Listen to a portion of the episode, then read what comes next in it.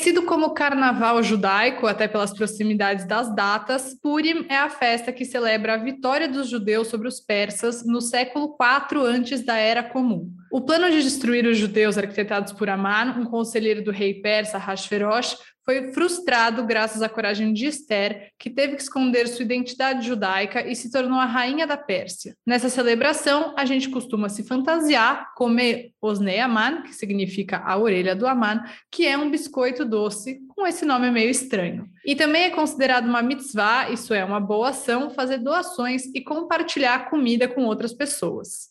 Esse Hag, é, ou festa judaica, é uma daquelas que se encaixam perfeitamente na anedota do tentaram nos matar, não conseguiram, vamos comer. Em hebraico, Purim significa sorteio, né? Tem origem aí na raiz essa palavra que significa sorteio. E o sorteio em questão foi feito por Aman para decidir em qual dia os judeus do reino seriam mortos. E a data sorteada foi 14 de Adar, que está chegando aí, e em 2022 cai entre os dias 16 e 17 de março. Mas no episódio de hoje, é, a gente quer explorar uma nova perspectiva de Purim. Não falaremos é, hoje muito sobre o Aman, sobre o rei Ahasverosh, ou mesmo de Mordecai, suposto tio aí da Esther. Hoje falaremos da rainha Vashti, uma personagem que aparece tão rápido quanto desaparece na narrativa, e da própria Esther, que apesar de dar nome ao livro, não é representada como protagonista da própria história. É possível compreender, por exemplo, e celebrar Purim a partir de uma perspectiva feminista?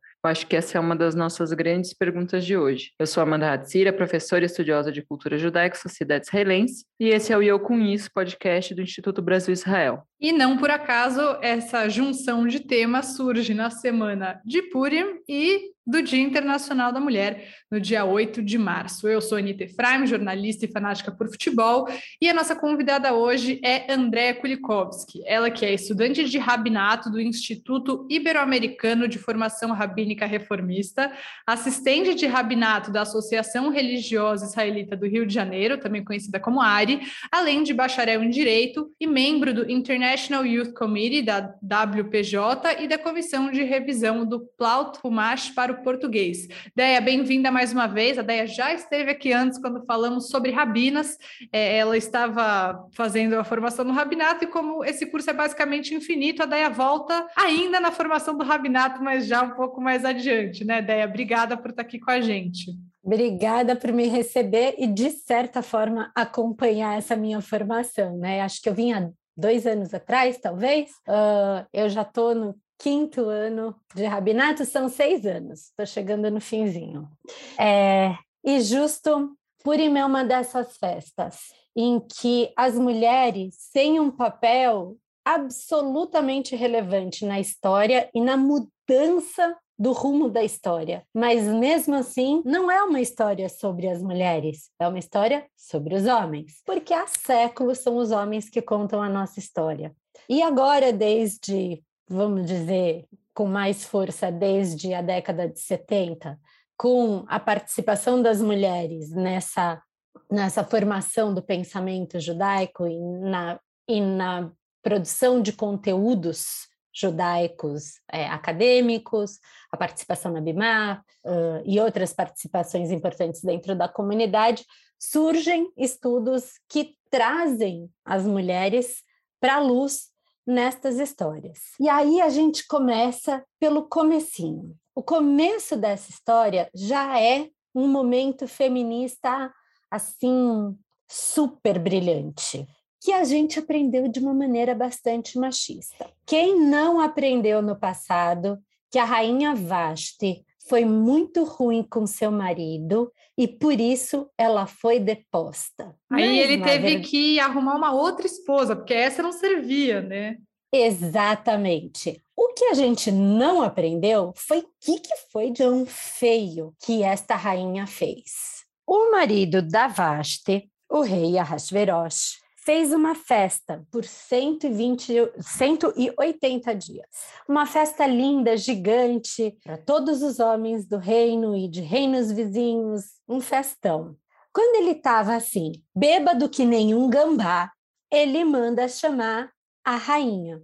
Em alguns estudos, dizem que a rainha foi chamada para ser vista pelos homens que estavam lá, todos bêbados de dias de festa, vestindo somente a sua coroa. E aí ela fala: não, eu não vou me expor desta maneira para um monte de homens bêbados. Então, este, na verdade, é o primeiro. A gente pode dizer que é o primeiro momento feminista, o primeiro momento de insurgência pelo direito e pela defesa da, da mulher, e que acontece lá atrás. Mas daí, os conselheiros do rei falam assim: opa, isso dela falar não quando você chamou é uma coisa muito perigosa. E isso está no texto da Megillah. Então, os conselheiros viram e falam assim: se a rainha fala não para o rei, o que, que as outras mulheres do reino vão falar para os seus maridos? Já então, pensou? Então, tem... Já pensou? Você fala assim, ó, não, Absurdo. não tô afim, não tô afim de ficar nua na frente de um monte de homem. E aí eles vão falar, ela, ela tá muito saidinha, se recusou a fazer algo tão simples. Que loucura. Pois é. Um agradinho ali pro marido. Fofo, né? Então, o que, que eles fazem? Eles não só depõem a Vaste, mas também eles escrevem um decreto que diz que é, todos os homens são soberanos nas suas casas. Daí a gente está é, com um né? problema. É. A gente está com um problema. A gente vai parar de gostar do rei Arrasverosh, assim. assim, é, Arrasverosh vai gostar. sair, vai sair desse podcast com um pouco ibope. Começou é. mal já. Então, eu sinceramente acho que o rei Arrasverosh não é tão ruim quanto a gente pode imaginar quando a gente ouve essa narrativa, mas eu acho que ele é mas eu acho que ele pode ser visto como um rei fraco, uma pessoa que se deixa levar pelos conselheiros agora e mais para frente pelo Raman, enfim, é, ele é meio que levado pela corrente. E não sei se talvez esse não era o papel de um rei, né? Ao invés dessa dessa coisa fantasiosa que a gente tem na cabeça de que o rei faz o que ele bem entender. Talvez ele tenha realmente que ouvir os conselheiros e o primeiro-ministro e às vezes fazer coisas que eu acho que ele não pensa. Vamos, vamos assumir que ele não pensou como ele estava fazendo uma coisa tão horrível. Na verdade, ele estava bêbado, então ele realmente não devia estar tá pensando muito. O que a gente tem que dizer de uma perspectiva feminista e humana, na verdade, que não é uma desculpa. Estar bêbado não é uma desculpa para fazer algo errado. Exatamente, é uma coisa que a gente discutiu bastante aí. Estar bêbado não causa misoginia, não causa nazismo não causa um monte de outras coisas. Mas é uma velha desculpa aí conhecida, né? Usada por homens aí, como a gente está vendo há séculos. Exatamente. Então, na verdade, o que, que acontece com a Vashti? E por que, que eu quis começar com a Vashti, além dela estar no começo da história? É porque a Vashti, nos anos 70, ela se torna é, a, a, a ídola feminista. Ela se torna esse ícone da luta feminista da mulher que é excluída, e é excluída por ter uma opinião. Então, é, com esse é, com, com essa com essa narrativa da mulher que é excluída por ter uma opinião é, você também pode trazer a Vashti para como símbolo das mulheres que são excluídas dos costumes tradicionalmente masculinos do judaísmo. Então ela volta a partir dos anos 70 com essa força, a força de ser um ícone feminista. E por outro lado, Esther passa a ser vista como é, uma pessoa mais fraca. É, então... é, a então gente ia entrar. vai lá, vai lá, Amanda, vai lá. Não, justamente nesse, nesse assunto, né? Porque a Esther ela surge ali como é, o oposto, né, da, da Vashti, né? Como esse é, é, esse bastião aí do que seria a representação da obediência feminina. Né, porque Amanda, ela... me permita, ela era bela, claro. ela era bela, recatada e do lar. Total.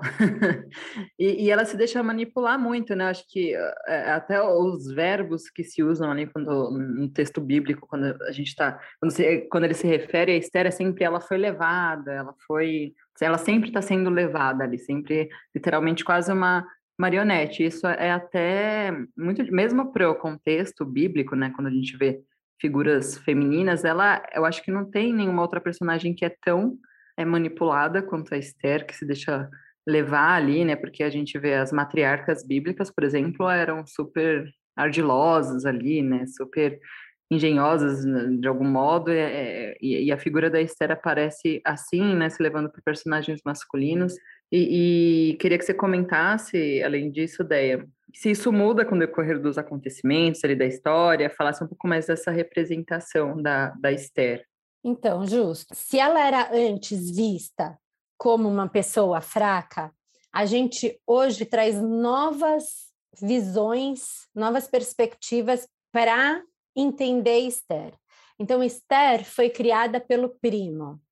É, existe na lei judaica uma, é, um, um mecanismo de defesa é, dos órfãos e em especial das órfãs, que é dar para alguém da família, mas esse dar, na verdade, ela é dada em casamento. Então, existe todo um estudo de que ela foi ainda infante, ainda criança, dada em casamento para o primo, que criou ela, e existem midrashim sobre isso, histórias rabínicas que falam sobre ela ser criada, é, algumas até muito fantasiosas, vale a pena procurar, eu não vou falar sobre elas aqui, mas tem umas bastante fantasiosas, e que falam sobre isso, dela ter sido dada é, como esposa de, de Mordecai, e daí ser criada para se tornar de fato esposa dele. Então, nesse aspecto, e dentro do que é a, a lei é, tradicional, e em especial a, a daquela época, ela sim, ela foi adquirida por Mordecai. Ela devia essa obediência, ainda mais depois do decreto do rei que diz que é toda mulher tem que obedecer seu marido. Então, é, nesse aspecto, ela sim ela é submissa. E você tem, tem uma coisa que é muito interessante, que você é, comparou ela com as matriarcas. A gente esquece de contar que Sara foi entregue duas vezes por Abraham para morar com o faraó e depois para morar com o rei. Ou seja, Sara também foi é, entregue para ser esposa de outra pessoa por um tempo, mas foi devolvida para Abraham é, no texto bíblico com a interferência divina.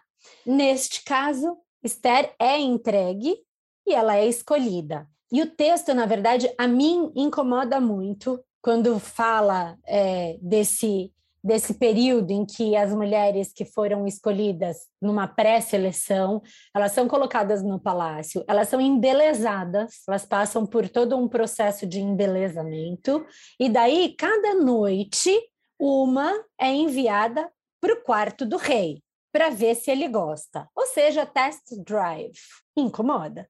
Bastante. E acho que são vários elementos, né, ideia que vão incomodando ao longo dessa leitura da Megillah. Apesar de ela ter o nome Esther, né, não é exatamente uma leitura em si muito empoderadora, digamos assim, né? Então acaba girando muito em torno dos homens, Mordecai Aman, é, Ahasverosh, e as mulheres são colocadas nessa posição. Então, de alguma forma, é possível ressignificar essa data para que a gente veja Vashti e Esther também como heroínas? Você começou a falar sobre esse caminho da Vashti, né? Sobre esse comeback dela como esse ícone, mas sem deturpar a história, né?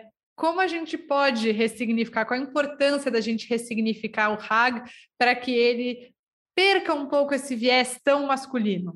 Eu realmente acho que Vasti é a primeira heroína do hashtag MeToo. É a primeira que fala não, e que mesmo que sofra as consequências do que aconteceu com ela, é, ela banca isso de não se entregar dessa maneira numa situação que para ela seria de extrema vulnerabilidade e de, é, de um perigo muito grande. E desta forma, com essa atitude, ela muda a história. Ela muda a história dando a possibilidade de uma mulher judia estar dentro do palácio. Esther é escolhida num, num concurso muito louco e absolutamente deturpado, sim, mas ela é escolhida. Ela é escolhida e ela passa a habitar o palácio e ela se torna, sim, esposa do, do Ahasverosh. Mordecai, de certa forma, se a gente olha se a gente pensa num primeiro momento que ele entregou a Esther, ele também se mantém nas redondezas, olhando por ela e tentando fazer com que aquela situação, por pior que seja, tenha uma certa segurança para ela, eu imagino. Uh, mas também ele utiliza a presença dela dentro do palácio como um instrumento para a proteção da comunidade. E daí que vem uma visão bastante diferente é, do papel de Mordecai nesse momento. Porque na hora que ele fala para Esther, Esther, vai lá e fala com o rei. Ela vira e fala: é muito perigoso ir lá falar com o rei, isso não existe. Dá um jeito, dá seus pulos, Esther, não sei o que você vai fazer. Ela se embeleza, vai lá andar embaixo da janela para ver se se o rei olha ela, o rei olha ela, lembra, putz, vou chamar, né? E é assim que ela, dentro da possibilidade dela, é empoderada por Mordecai a tomar uma atitude para, da maneira dela, mudar de novo o curso da história. Então, é a segunda mulher que vai mudar um curso da história nessa mesma história, é, e dessa vez com as habilidades e com as armas que ela tinha disponível que ela tinha disponíveis. É, então, uh, se você pensar que desta maneira a Esther ela incorpora força dentro do estado vulnerável dela, ela é submissa ao rei, ela tem que fazer as vontades do rei e ela tem que é, agir dentro de regras de comportamento daquele tempo e daquele lugar, mas ela consegue se empoderar de maneira suficiente a utilizar o que ela conhece daquela situação para ter o poder na mão dela. E é isso que ela faz. Então, se você pensar que a Esther assume o lugar dela com uma inteligência e com uma perspicácia diferente, é, sim, a Esther pode ser vista com um olhar feminista. Você nem sempre precisa estar tá no spotlight, você nem, nem sempre precisa ser aquela pessoa que faz o tcharam do, da situação para ser um verdadeiro líder. Você pode ser um líder de uma maneira diferente e talvez Esther nos chame a compreender que existe sim a importância do falar não, chega, basta, que foi o que Vashti fez, mas que às vezes a gente precisa aprender a dançar conforme a música para conseguir, desta forma, ter um poder e ter uma possibilidade de mudança de curso para a história. Então, nesse, dessa maneira, eu acho que Esther se torna, numa segunda leitura da, das características dela, sim, uma líder. Uma líder do jeito dela. Sim, é. Dentro disso a gente pode trazer outras visões também, né? Até acho que o termo assim é, que a gente usa empoderamento, empoderada é um termo que acabou desgastando muito dentro do, do feminismo, do, dos movimentos feministas, é, até por trazer um pouco essa carga de passividade, né? Então, uma mulher que é empoderada, ela foi empoderada, né? Parece que é uma força exterior que age sobre as mulheres, então, enfim, a gente tem essas problematizações, é, ao mesmo tempo que também a gente olha para essa história Claro, a gente faz a leitura da Migilat e a gente tem uma visão privilegiada de quem conhece o desfecho da história, né? Mas aí a gente fica imaginando, tá? Mas é ali no, no momento em que a Esther estava vivendo, né, se deixando levar ali pelo tio, é, primo, marido dela, é, né, qual era a situação dela, eu estava até conversando com uma, uma amiga hoje sobre essas questões, né, sobre a situação, né, como seria a situação ali da Esther, porque enquanto ela não sabia que ela teria essa grande missão, né, a seguir, porque às vezes a gente resume por hoje com esse olhar de, ah, é, a gente olha para trás falando, Esther teve que é, se esconder a sua identidade, ela se tornou rainha da Pérsia para salvar o povo judeu. Às vezes a gente é, é, fala isso, assim, resumindo, e, e, mas aí com o olhar de quem já conhece o desfecho, né? É, e, e, aí, indo um pouco para além de, de Purim, ideia, você acha que a história judaica né, acaba tendo no geral, também um viés mais masculino, né? Falando de forma geral, queria que você comentasse para quem está ouvindo a gente, para a gente também, né? Que eu acho que a nossa troca é sempre uma troca de construção de conhecimento aqui. qual é a importância dessa releitura das fontes, né, também, não só da Megillat Esther, é, a partir de uma perspectiva judaica, feminista? Eu acho que sim. É, a gente passou muito tempo ouvindo a história contada através da visão masculina e, e com as lentes de uma sociedade em que a mulher não era igual. E eu acho que hoje a importância é você entender que é, a mulher tem um lugar igual na sociedade civil. Então a gente tem que buscar a nossa voz e também os nossos modelos dentro das nossas histórias. E eles existem.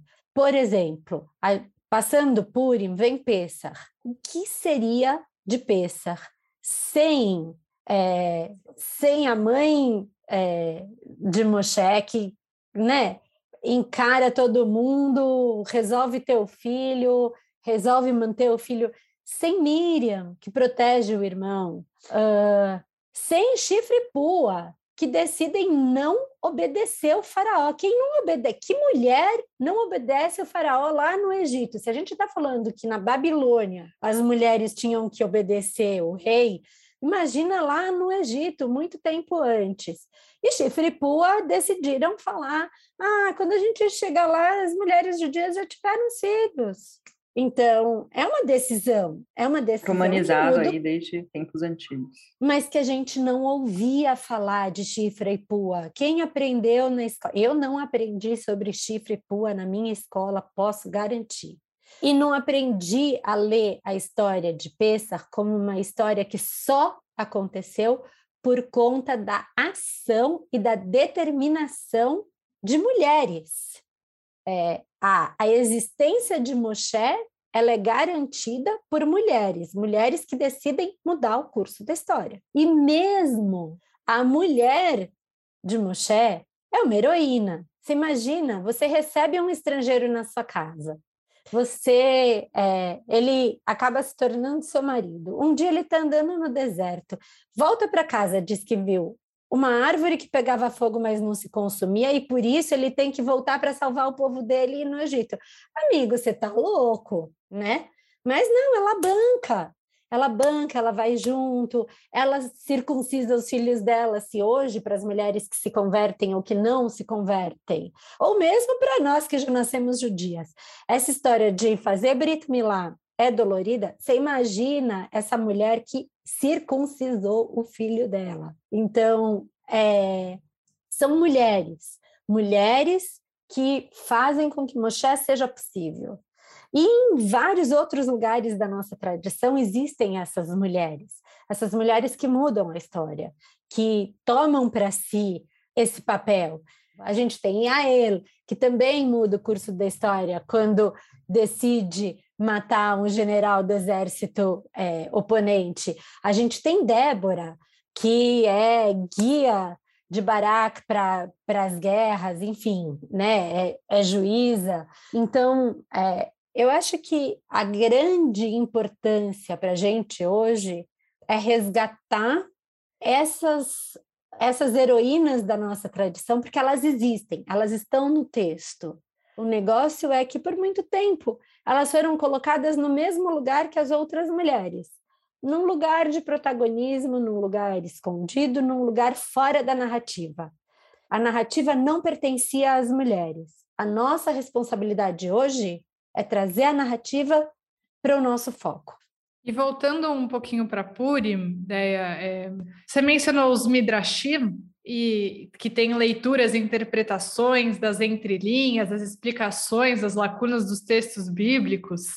A Amanda sugeriu que você faça um exercício midrástico para gente. O que você acha que rolaria numa conversa entre Vasti e Esther se elas tivessem se encontrado nessa história de Purim? Os caminhos delas não se cruzam, mas o que será que uma teria dito para a outra? Um exercício, claro, fantasioso, mas dessa releitura, né, com esse olhar fem mais feminista de Purim, qual será que teria sido a conversa delas?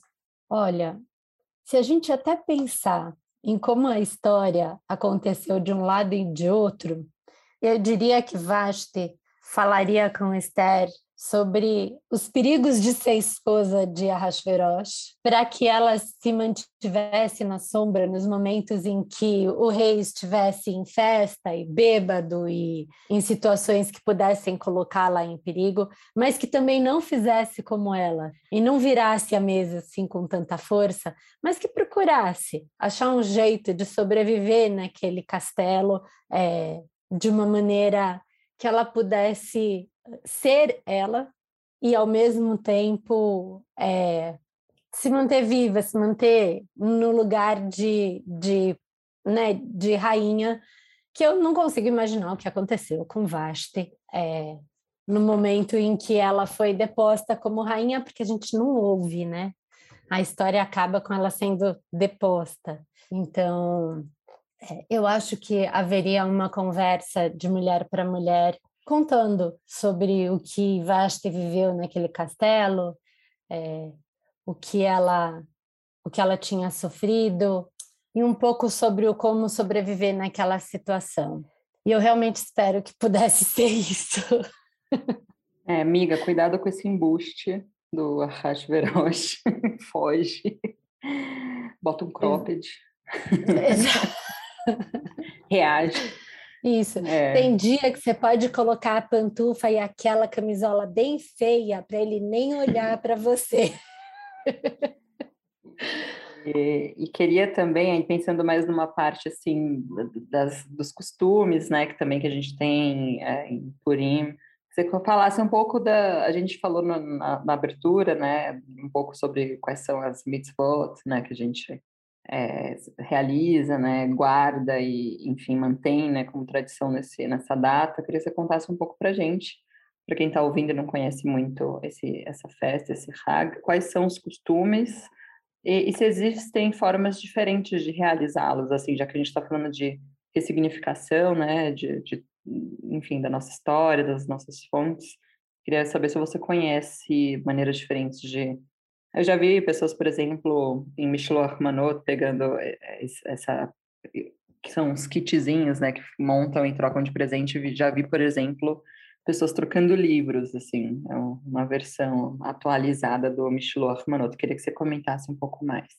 Uh, na verdade, tem alguns costumes uh, que são muito bacanas. Tem os costumes, vamos dizer, festivos, que na verdade hoje em dia a gente compreende que talvez não sejam tão bons, como por exemplo, beber até não saber a diferença de Amani Ahasverosh ou de, de Amani Mordecai.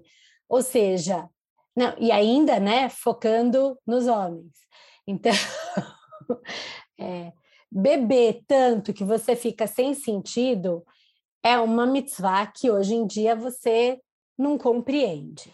Mas, é, por outro lado, existem é, tradições e existem mitzvot que são importantes. Por exemplo, é, dar, dar presentes aos pobres. Na verdade, você tem que fazer um jantar festivo em Purim. E é, é sua obrigação ajudar as pessoas que não têm a possibilidade de fazer um jantar festivo, que elas façam. Então, é, alimentar o outro e ajudar que o outro, mais do que o simples alimentar, mas o ajudar o outro a fazer uma festa, a ter uma, uma, a ter uma refeição festiva, é algo que é bastante bonito. Uh, o Mishloach Manot, na verdade, uh, tem muitas comunidades no Brasil é um talvez pela proximidade do carnaval e pelo fato de que a nossa vida realmente não comece muito antes do carnaval uh, aqui no Brasil não pegou ainda pelo menos. Mas muitas comunidades em outros países né nos países do hemisfério norte utilizam é, Manot como forma de fundraising que é muito legal. Então você manda para um amigo uma cesta de coisas gostosas, de guloseimas, que também é legal.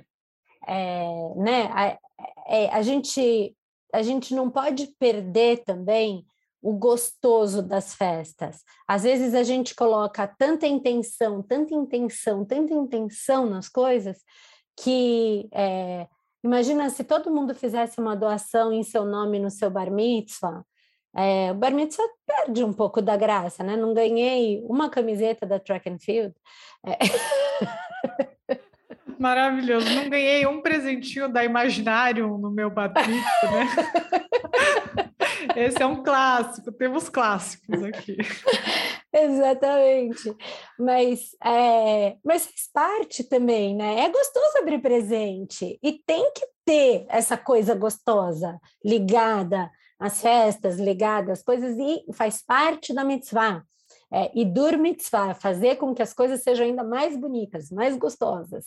Então, é, se você pode fazer um fundraising para a sua comunidade com Mishloach Manot e ainda deixar um amigo feliz porque ganhou um monte de coisas gostosas, é bacana. É, assim como, sim, trocar livros também é legal.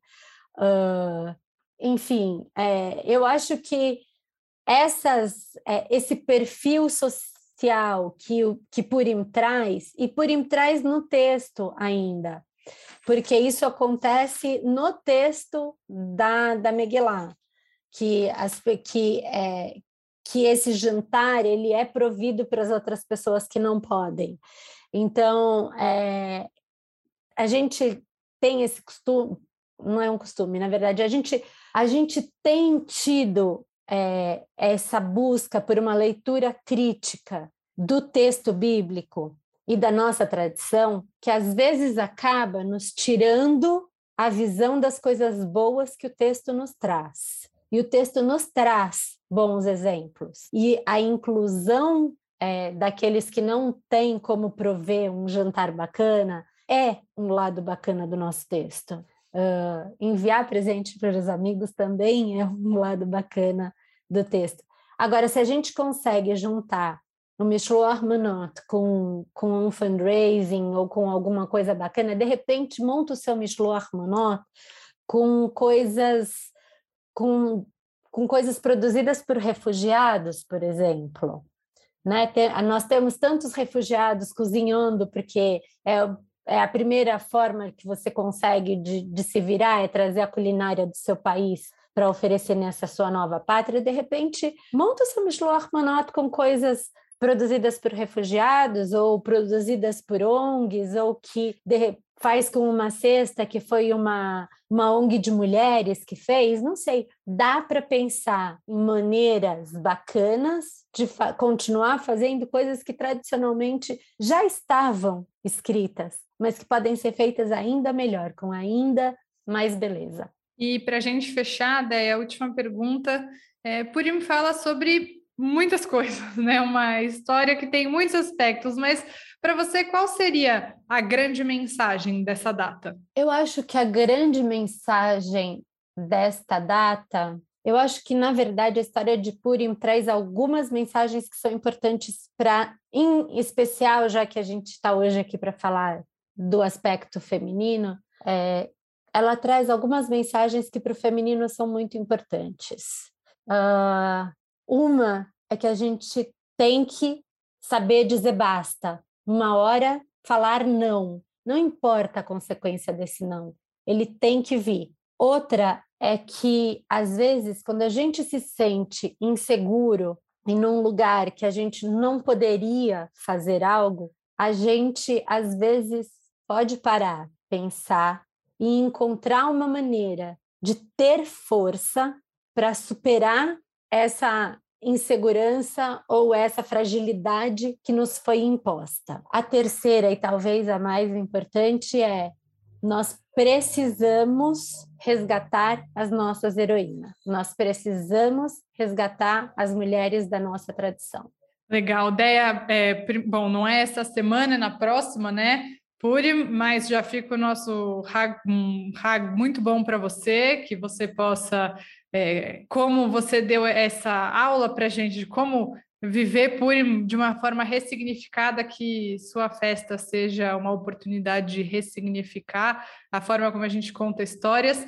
Muito obrigada pela presença mais uma vez. Lembrando que a gente conversou hoje com André Kulikowski, ela que é estudante de rabinato do Instituto Ibero-Americano de Formação Rabínica Reformista, assistente de rabinato da Associação Religiosa Israelita do Rio de Janeiro, além de bacharel em Direito e membro do International Youth Committee da WPJ e da Comissão de Revisão do Plaut Rumash para o Português. Seja sempre bem-vinda, Déia. Um prazer ter você com a gente. Ah, o prazer foi todo meu. Me chama que eu venho. Muito obrigada, Déia. Obrigada também pelo papo, Anitta.